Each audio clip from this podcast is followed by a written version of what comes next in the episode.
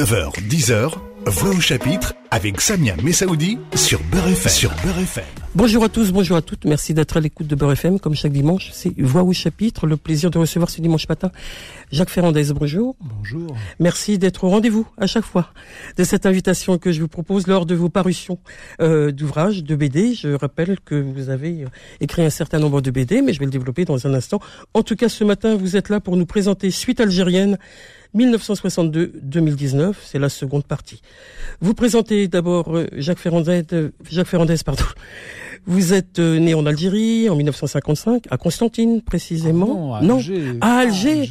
Alors pourquoi, pourquoi Georges Morin que vous connaissez bien Oui, mais Georges Morin, lui, c'est un Vous, vous, il faut que vous associez à, à, Constantine. il y a personne n'a de grâce à ses yeux s'il n'est pas Constantinois.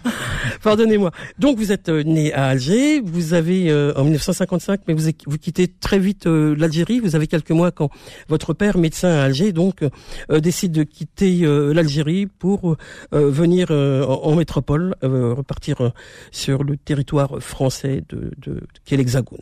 À Nice, donc. À Nice, vous allez vous installer dans le sud de, de, de, la France justement.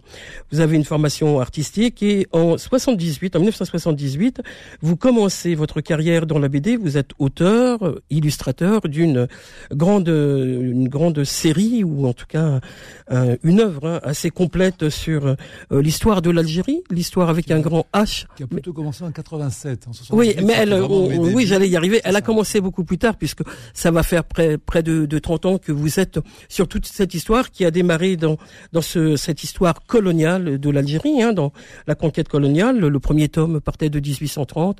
Il y, a, il y a dix tomes qui vont arriver jusqu'à euh, le, début de, de, la guerre de libération.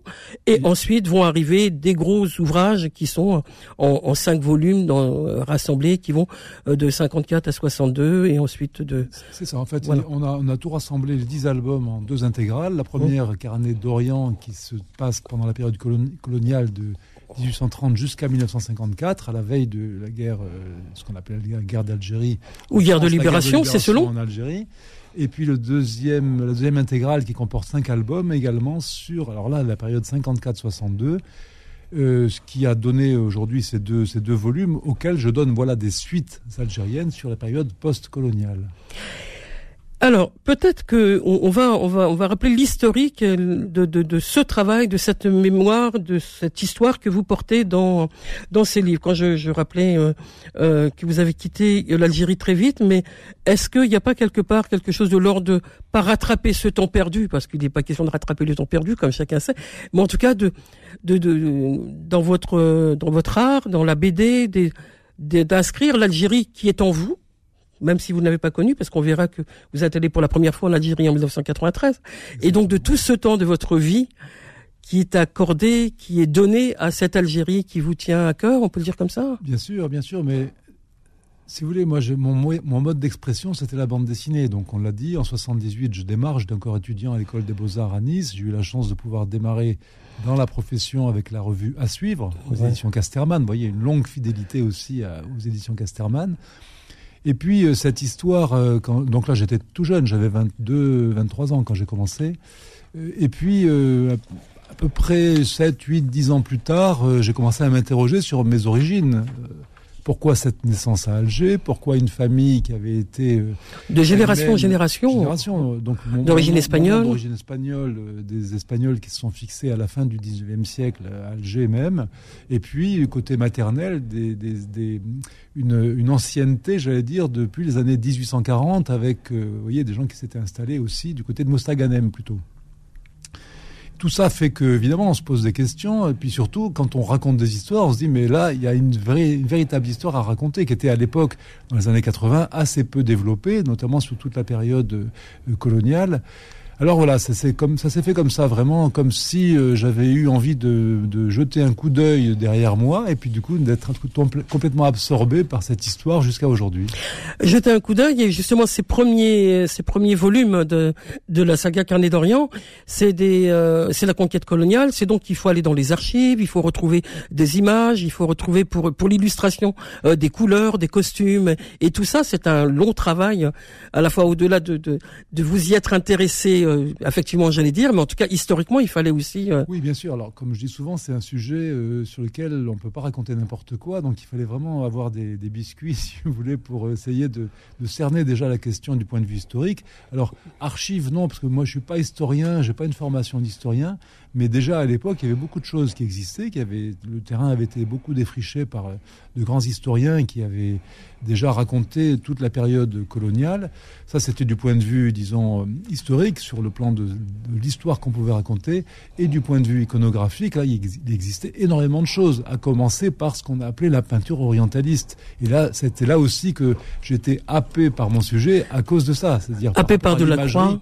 Alors Delacroix en premier, et Delacroix, c'est ça qui était singulier, c'est que dans les carnets de Delacroix, il y a quelque chose de très authentique qui est son, son, son journal, si vous voulez. Donc là, c'est plutôt au Maroc, hein, Delacroix 1832, mais il fait quand même ce petit crochet par Alger avec les femmes. fameux tableau qu'on Les femmes d'Alger dans leur appartement. Aujourd'hui, les femmes d'Alger dans leur appartement c'est une inspiration qui a nourri toute sa production, hein, toute sa vie euh, de la Croix. Et puis il y a eu énormément de gens, qui, de peintres, d'écrivains, de, voyageurs qui ont emboîté le pas sur ce qu'on a appelé l'orientalisme. Alors moi, ce qui m'intéressait, c'était de voir aussi comment cet orientalisme avait pu donner une fausse image de cet Orient qui, à l'époque, Orient, ça voulait dire, ça voulait rien dire. C'est-à-dire, sa, sa partie du Maroc, ça allait jusqu'à la Perse ou à la Chine. Et le Maghreb était compris dans l'Orient, alors qu'on sait bien que le Maghreb, c'est l'Occident, dans le monde arabe. Donc, vous voyez, ce malentendu déjà m'intéressait, et cette manière qu'ont eu les, comment dire, les, les peintres, les artistes, de, de relayer d'une certaine manière l'entreprise coloniale, ça m'intéressait aussi de voir de quelle façon on a pu poser les bases de ce qui était une espèce de rêve d'Orient euh, qui s'est retrouvé finalement dans la dans l'entreprise coloniale, dans la colonisation, et puis dans, ensuite dans l'occupation en fait de de, de ce Maghreb par euh, en l'occurrence par la France. Et, j'étais le produit de tout ça, si vous voulez. Donc c'est ça aussi qui, m'intéressait. Et dans cette euh, recherche là qu'on on va arriver, on, va quitter cette euh, période coloniale, on va arriver quelques numéros plus tard à effectivement la, guerre d'Algérie, puisque après il va y avoir les, gros les volumes importants, essentiels, euh, enfin essentiels selon les, les, historiens, en tout cas, quand ils commencent à travailler, vous l'avez rappelé, on, on, parlait pas beaucoup de, de, de l'Algérie, de la guerre d'Algérie, de la colonisation de la guerre d'Algérie il y a, il y a 30 ans. Maintenant, il y a pléthore d'historiens, de nouvelles générations d'historiens euh, qui racontent avec des témoignages, avec des, des images et avec euh, toute la documentation euh, archivée sur sur cette période, sur l'Algérie de manière générale, sur l'histoire avec un grand H et sur euh, la vie des Algériens et des Algériennes. C'est ça qui est important aussi dans dans votre travail parce qu'on retrouve aussi cette euh, sensibilité et ces, ces témoignages. Vous, vous œuvrez aussi pour qu'il y ait euh, connaissance de l'histoire, même si vous n'êtes pas historien, mais qu'il y ait connaissance aussi de la vie de, des Algériens. Ce qui m'intéressait, c'était de raconter des histoires à hauteur d'homme, même si elles s'inscrivent dans cette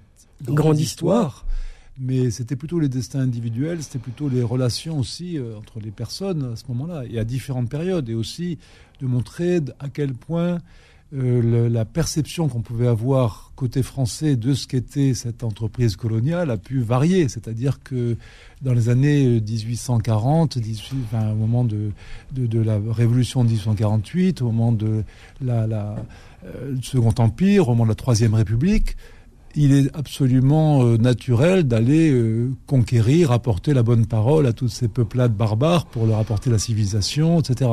Même Jules Ferry, hein, Jules Ferry, euh, le, le, le, comment dire, l'initiateur et le promoteur de l'école laïque obligatoire, etc.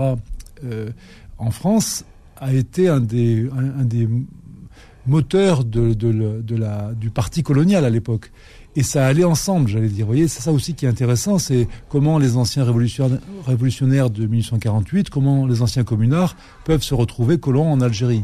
Et ça, évidemment, c'est un paradoxe qui est très intéressant parce qu'on voit évidemment que les valeurs ont changé, ont évolué, on, on raisonne plus aujourd'hui comme on raisonnait euh, il y a un siècle. Vous voyez, donc c'est ça aussi qui est qui m'intéressait dans mon dans mon parcours, dans mon projet, parce que je voulais toujours recontextualiser les choses, parce que ça n'aurait eu aucun sens de juger. Et en ce moment, je trouve que on juge beaucoup à travers des, valeurs qui sont celles vraiment d'aujourd'hui pour décrire tout ce qui s'est passé dans, dans, l'histoire. Et il faut bien toujours euh, considérer que les motivations, les valeurs euh, sont évolutives. Vous voyez, donc euh, ça aussi, ça m'intéresse dans, dans ma manière de raconter toute, toute, toute, toute cette histoire-là.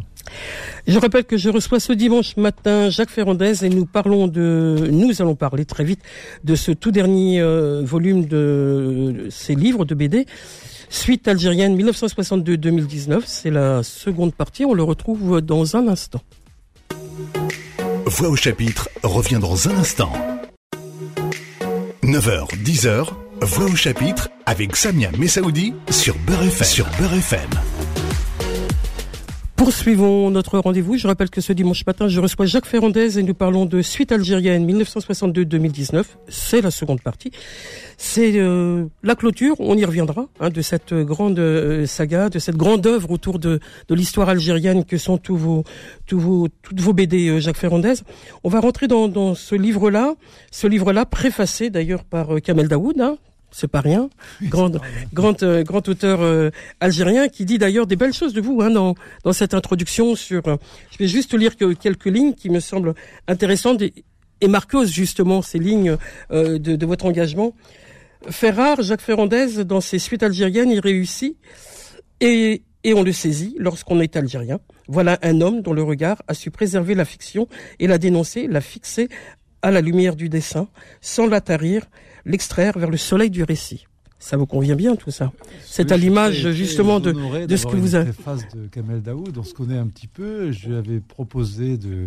Je, l'avais d'ailleurs cité dans, le, dans le, la première partie, dans le premier tome des suites algériennes. J'avais mis une phrase de Kamel en, en exergue. Et là, je lui ai proposé d'être. Euh, mon préfacier, ce qu'il a accepté euh, très vite et tout de suite. Enfin, il connaissait bien mon travail et apparemment, il y a une estime réciproque en tout cas. Enfin, moi, j'aime beaucoup Kamel Daoud. Je trouve que c'était quelqu'un, quelqu'un qui a une espèce de vivacité d'esprit, une lucidité aussi par rapport à ce qui se passe dans son pays dans lequel, il faut quand même le préciser, il continue à vivre. Il, est voilà, il n'a jamais quitté, j'allais le dire. Donc il, il, est, je veux dire, il est tout à fait légitime de sa part de parler de l'Algérie et parfois certains lui ont reproché de de faire des amalgames ou je ne sais quoi. Moi, je considère que c'est un, très grand écrivain. Euh, Intègre et, qui a de cette histoire, oui. Alors, on va, on va de, de 62 à 2019 évoquer euh, l'Algérie jusqu'à quasiment aujourd'hui. 2019, c'est pas loin. Et euh, en tout cas, c'est là que s'arrête votre BD, Jacques Ferrandez. Le, le, livre commence avec une écriture particulière qui est calligraphique. Ça veut dire que c'est et quelquefois on la retrouve tout au long du livre. On va donner à nos auditeurs auditrices justement euh, l'explication de pourquoi il y a deux formes d'écriture. Enfin moi je je, je la sais, mais euh, je l'ai comprise en tout cas. Mais euh, expliquez-nous parce qu'il y a des temps des temps francophones et des temps arabophones, on peut le dire comme ça. Alors si vous voulez, il s'agit de de situer de situer à un moment donné quand les personnages euh, algérien se parle en arabe, il faut qu'on puisse le figurer visuellement, enfin graphiquement. J'avais fait ça dès le premier carnet d'Orient, quand mon personnage de Joseph Constant, le peintre euh, du 19e siècle, se retrouve aux côtés d'Abdelkader la manière dont ils, échangent, c'est en, c'est en arabe. Là. Donc il fallait qu'on puisse, par le graphisme de ce qu'il y a dans les bulles, euh, simplement qu'on, puisse le comprendre. Et c'est drôle parce que comme je suis un lecteur de bande dessinée depuis que je suis tout petit, euh, ce qui m'avait, euh, comment dire, ce qui m'a poussé à faire ça, c'est l'album Astérix et Lego où les Go parlent en gothique, vous voyez, dans une, graphie euh, gothique. Et j'avais trouvé ça génial de la part de, de Uderzo Goscinny. Et je me suis permis de reprendre ça en faisant une écriture qui a une espèce de, stylisé, de, de, un peu cursive comme ça, qui rappelle, si vous voulez, l'écriture arabe. Je pouvais pas le faire d'abord je, je, serais incapable de le faire mais j'aurais pu le faire traduire avec des sous-titres vous voyez mais enfin c'est pas très commode à la lecture donc là on comprend immédiatement que les gens parlent en arabe quand il y a cette écriture là par rapport aux lettres plus plus bâton, si vous voulez, plus, euh, plus typographie, euh, bande dessinée pour le reste de, des dialogues. Alors, dans, on, va essayer de dérouler la BD, si vous le voulez bien, pas dans son entier, parce qu'on n'aurait pas le temps, puis on va donner aux, auditeurs, auditrices l'envie de, de, de, le découvrir, de le lire, de la lire, la BD. Euh, mais en tout cas, le, le, livre commence comme son titre, en 1962, et on est là dans, dans, dans un territoire où il y a une une embuscade et puis il va y avoir de la violence qui continue malgré tout alors qu'on voilà le oui alors il y a eu le, moi je cette deuxième partie fait évidemment est, le prolongement de la première partie comme aurait dit la palisse euh, en fait j'avais posé dans le premier tome des choses qui étaient elles-mêmes en relation avec les albums précédents. Vous savez, moi, je travaille comme un feuilletoniste en réalité, c'est-à-dire que je pose des choses et puis euh, je me demande tout se suit de toute façon. Ça se suit, ça s'interpénètre, ça se, ça se correspond, ça se répond. Et j'avais euh, euh, comment je, une fois que j'ai posé les éléments et que l'album est terminé et que je vais passer au suivant, je me demande ce que vont devenir mes personnages. J'ai pas d'idée préconçue, si vous voulez, à l'avance. J'ai pas un scénario qui est tout écrit. Ça aurait été impossible. On disait que ça fait depuis maintenant 36 ans que j'ai commencé le premier album Carnet d'Orient. Il était évident que j'avais aucune idée. D'abord que ça allait m'amener si loin et sur autant de sur autant de volume. Mais en fait, j'ai vraiment travaillé comme ça avec. Et puis là, il y a une espèce de grâce qui se passe. À un moment donné, on dit bah tiens, euh, ça peut ça peut se raccrocher de telle ou telle manière, tel personnage peut subir une telle, tel, ou tel destin, etc. Et là, j'avais laissé beaucoup de choses à la fin des carnets d'Algérie, c'est-à-dire euh, l'histoire s'arrêtait dans mes albums en juillet 62, mais évidemment l'histoire ne s'est pas arrêtée euh, à cette époque-là. Donc j'ai décidé de reprendre mes personnages pour savoir ce qu'ils étaient devenus à partir de 62 jusqu'à jusqu'à maintenant.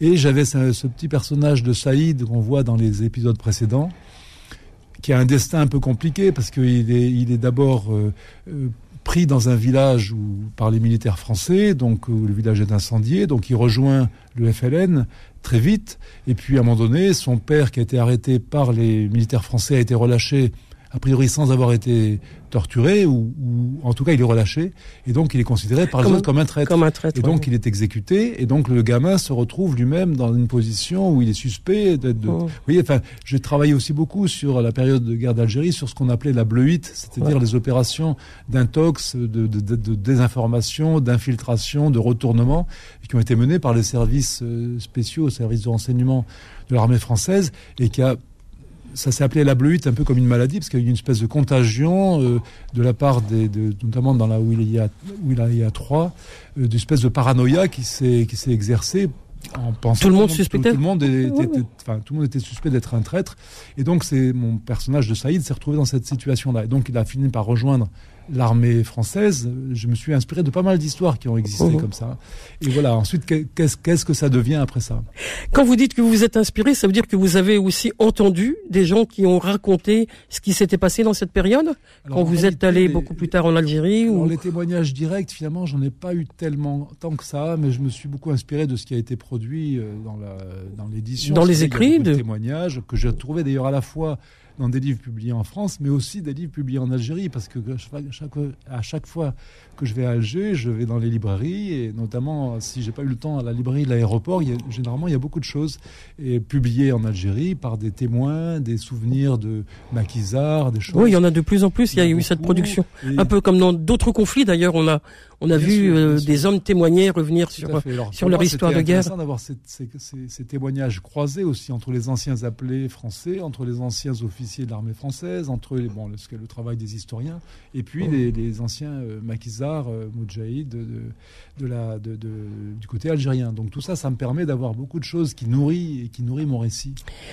Alors ça nourrit votre récit et ça tombe bien parce que ce qui est intéressant aussi dans ce déroulé de, de votre BD, c'est que chaque chapitre est un personnage finalement. Donc euh, on peut retrouver euh, euh, il y a, l'écrivain, après il y a, y a Momo, il y a, il y a, d'autres, voilà, Serge, enfin celles et ceux qui sont, qui ont été intimement liés à l'Algérie de oui, c'est une manière de 62 à 2019. Donc c'est ça qui est intéressant. Il y a des portraits vraiment. Oui, euh, alors c'est une manière de faire une espèce de récit choral aussi, comme on dirait aujourd'hui. Euh, euh, ne pas avoir ne pas avoir le seul point de vue du personnage principal, mais de tourner autour du, du réel, si vous voulez, avec des, des, acteurs qui croisent là aussi leurs histoires, leurs témoignages ça permettait d'abord d'avoir beaucoup de personnages parce que j'en avais laissé beaucoup à, la fin des épisodes précédents. Et de savoir ce qui deviennent, ça permet là aussi d'orienter chaque chapitre avec un morceau de la vie d'un des personnages Parfois ils se croisent, parfois ils se combattent. Enfin, vous voyez, donc mhm. il y a, toute une mise en forme euh, qui me permet justement pas, encore une fois, par le personnage, par au niveau, au niveau, si vous voulez, euh, à, hauteur d'homme ou de femme, de, raconter cette histoire. Dans, votre livre, vous évoquez euh, voilà tous ces personnages qui racontent d'où d'où ils sont, qui ils sont. Il y a, il y a Mathilde qui est retournée en Algérie, qui a travaillé, qui a vécu et qui elle a. été ce qu'on appelait les pieds rouges. Elle était les pieds rouges, voilà. Donc il y a, il y a une diversité de personnages, mais vous teniez vous dans, dans, dans le dans le récit à restituer justement toute euh, tout ce panel justement de représentatif peut-être pas parce qu'on n'est pas on n'est jamais représentatif mais en tout cas qui correspondent à l'histoire fermement. Oui, et surtout qui permettait de, de, balayer une période assez large, comme 1962-2019, c'est quand même, euh, ça fait plusieurs générations. Alors il fallait qu'il y ait des personnages qui aient eu une action dès 1962, puis comme Mathilde, comme Mathilde, comme Bouzid aussi, Bouzid, oui. qu'on avait vu avant et qui devient finalement, qui était un, un, combattant de la première heure du FLN, qui a une, une période de disgrâce à peu près au moment de la prise du pouvoir en 62 par le FLN, et puis qui revient dans, dans, dans, la course pour finir général. Donc j'imagine que c'est lui, en tant que colonel, qui a réprimé les émeutes d'octobre 88. 88 oui. Parce que, oui, il y a des jalons aussi. Moi, ce qui m'intéressait, c'était de raconter les différentes périodes. Donc, la prise du pouvoir par le FLN en 62, le coup d'État de Boumedienne en 65, Alger, capitale du tiers-mondisme dans ces années-là. La Panaf. Avec le, le Panaf, Panaf, le festival panafricain en 69, avec Archie Shep qui joue avec les musiciens Gnawa, enfin Nina Simone, euh, Myriam Makeba, Makeba. un tas de choses que j'avais envie vraiment de montrer et dont j'avais envie de parler. Et puis euh, ensuite les années euh, boumédiennes, vraiment avec euh, et puis et surtout euh, le, le, les, les, émeutes d'octobre 88 qui ont ouvert la porte ensuite au fils et à ce qu'on appelait la décennie noire à partir de 91-92. Euh, tout ça, c'était des éléments que j'avais envie de décrire parce que ça faisait évidemment suite à tout ce que j'avais pu dire précédemment. Et envie de l'écrire, envie de le dessiner, évidemment, c'était aussi avancer dans l'histoire de, de, de, 62 à 2019. On vous retrouve pour la dernière partie de l'émission, justement, dans ces années qui sont pas si lointaines. Voix au chapitre revient dans un instant. 9h, 10h, Voix au chapitre avec Samia Messaoudi sur Beurre FM. Sur Beurre FM. Je rappelle que je reçois ce dimanche matin Jacques Ferrandez et nous parlons de Suite algérienne 1962-2019. C'est la seconde partie. C'est un livre qui vient de paraître tout juste, tout juste aux éditions Casterman. Jacques Ferrandez, on va avancer et dans le temps et dans le livre, si vous le voulez bien, euh, puisque ce livre de 62 à 2019 nous a conduit euh, avant la pause, vous vous rappeliez 1988, effectivement, qui était euh, un temps très fort hein, dans, dans l'Algérie, euh, où il fallait déjà, euh, enfin, où on continuait de, de se battre contre des injustices. Il y avait des manifestations, il y avait un certain nombre de, de, de, de problématiques qui se posaient à l'Algérie, qui était pourtant indépendante, mais qui aussi portaient des quelques injustices, d'où cette ces émeutes de 1988. Un peu plus tard, on va on va avancer, on va euh, vous vous allez aller en Algérie surtout, c'est ça qui est important de souligner parce que c'est la première fois que vous allez vous rendre en Algérie en 1993 et vous allez être au quotidien dans, des, des dans, dans, vos voyages, vos séjours en Algérie avec euh, le peuple algérien. C'est en 1993 que, 93, que tout commence en direct avec l'Algérie. Le premier voyage, en fait, ça a été provoqué par cette rencontre avec Rachid Mimouni que j'ai rencontré à Paris l'année précédente. Et on avait un projet tous les deux sur la Casbah d'Alger. Lui devait faire des textes et moi des dessins. Le livre est sorti d'ailleurs à la fin de l'année 93. Euh, il a été repris aujourd'hui dans le, le le, le, le, carnet de voyage Retour à Alger chez Casterman aussi, où j'ai repris les éléments de ce, de ce livre-là qui était épuisé à l'époque. Mais c'est pour dire que ce premier voyage euh, en 1993, c'était le début de cette guerre civile. On ne savait pas que c'était une guerre civile qui commençait, qui allait durer presque dix ans dans, dans, le pays. Et il y avait déjà des gens très très menacés, des gens qui avaient été assassinés, des intellectuels, des, gens des journalistes, des, journalistes, des médecins. Euh, et donc euh, Rachid, à ce moment-là, euh, quand je le retrouve à Alger, lui est en position d'être euh, en tête de liste des gens les plus menacés par les islamistes. Et ce qui m'a ce qui a produit, si vous voulez, dans notre relation, quelque chose d'assez étrange, c'est-à-dire lui était très menacé. Moi, j'étais a priori pas plus menacé que ça, parce qu'à l'époque, il n'y avait pas de menace directe sur les étrangers, enfin sur les non-algériens ce qui m'a permis de passer quelques jours avec Rachid Mimouni dans une ambiance un peu particulière où moi je, je suis devenu paranoïaque, peut-être plus que lui, parce qu'il y avait cette menace qui pesait sur lui et qui risquait d'avoir des effets collatéraux. Vous voyez, enfin, dans ce cas-là, mmh. on pense aussi à ce qui peut se passer à tout moment. Et le fait d'avoir finalement, pour la première fois dans ces deux albums, la suite algérienne, mis une partie de ce que j'ai vécu moi-même, c'est-à-dire c'était l'idée de, d'utiliser mon expérience propre euh, pour raconter finalement l'Algérie d'après 62, parce que tout donc on vous retrouve quelque part. ou quasiment. Donc là, là c'est pour ça que le personnage me ressemble un petit peu, mais parce que ça m'a permis de reprendre toutes mes notes des différents voyages pour utiliser aussi mes rencontres. Euh, alors il y a Rachid Mouni, il y a, Momo, Momo de la oh. Casbah, que j'ai eu euh, l'occasion de rencontrer à ce moment-là dans la Casbah. Une grande figure de la Casbah, cet homme. Alors c'était une grande figure de la Casbah qui était euh, absolument intouchable, on peut dire. C'est-à-dire que la Casbah était déjà le fief des islamistes en 92-93. des assassinats avaient eu lieu à la Casbah, notamment un médecin, un pédiatre qui avait été assassiné quelques semaines plus tôt. et le fait d'être en présence de Momo, ça me donnait toute euh, impunité, si vous voulez, d'être là et de pouvoir visiter. Momo me disait, vas-y, tu peux prendre des photos, tu peux faire ce que tu veux. On allait, on rentrait dans les maisons, on a rencontré plein de monde.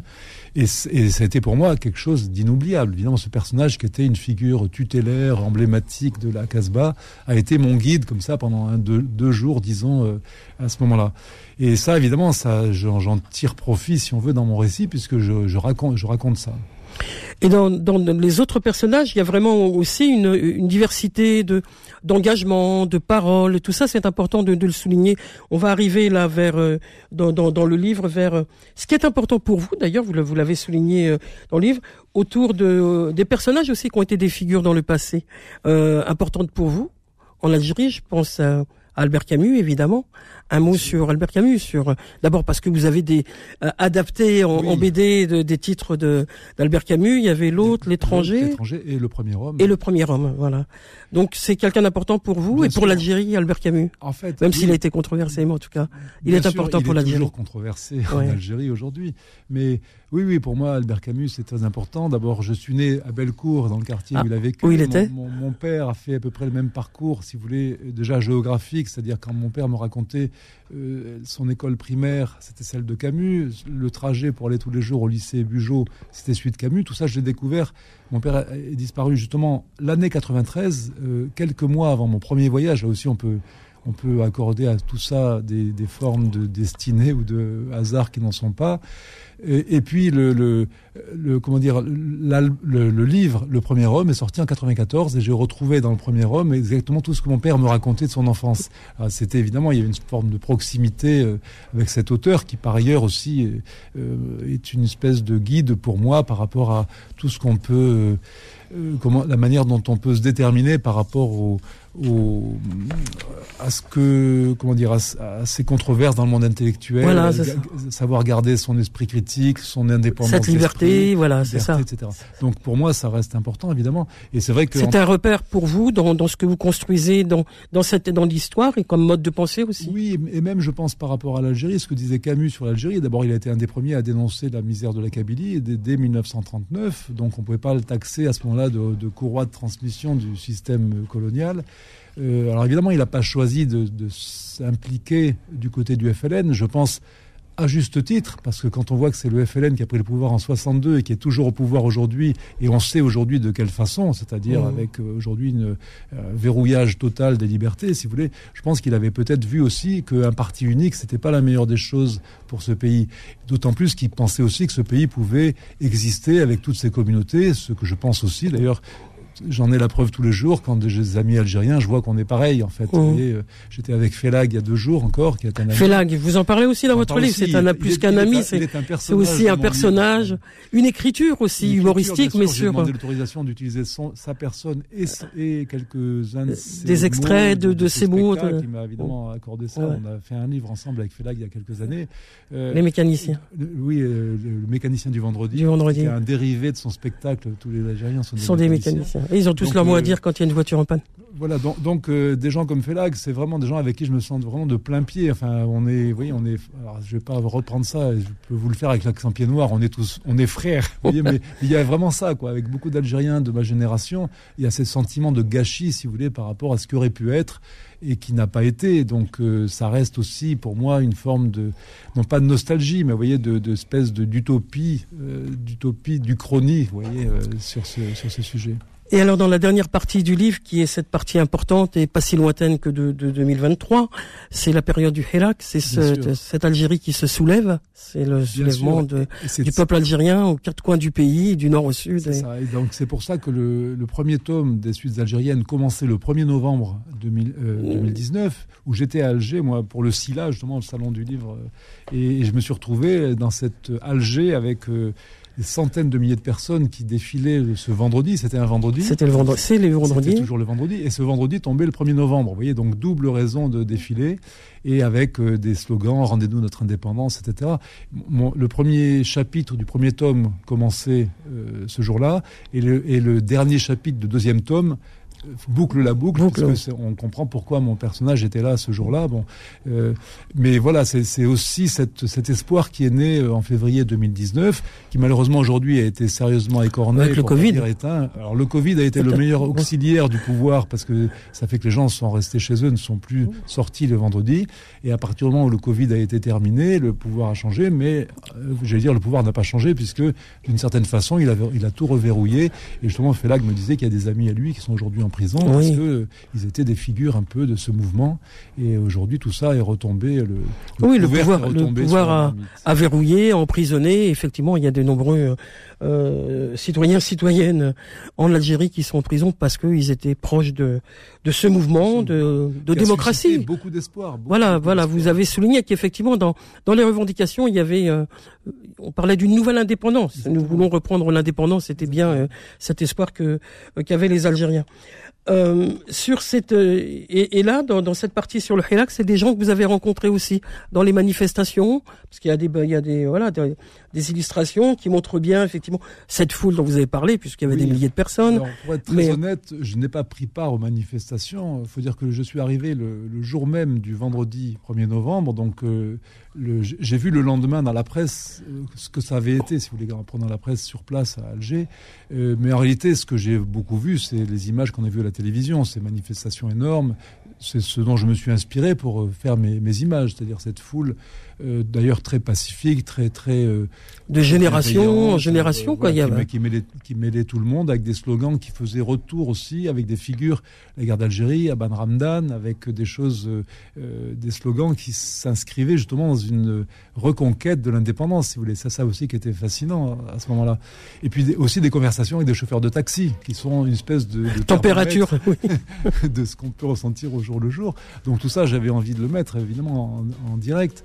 Et, et, je, et je, parce que je voulais aussi rendre hommage à ces écrivains algériens en, en général, et particulièrement à Rachid Mimouni, qui malheureusement est mort deux ans après qu'on soit rencontré. Je crois qu'il est mort en 1995. Mais je l'ai prolongé, enfin, en tout cas le personnage dont je m'inspire pour en faire l'écrivain, parce que voilà, c'est l'écrivain, oui. mes personnages, sauf lui, sauf lui qui est l'écrivain. Ouais. Et l'écrivain, c'est une espèce de synthèse de ces écrivains euh, algériens qui ont ce courage en total, euh, comment dire, ils étaient, ils avaient à craindre à la fois des islamistes et du régime. Vous voyez, donc ils étaient, ils étaient, euh, ils étaient particulièrement euh, menacés et donc euh, leur, parole a d'autant plus de, valeur. Donc j'ai prolongé d'une certaine manière euh, la figure de Rachid Mimouni pour en faire un personnage qui est encore là aujourd'hui au moment du Irak.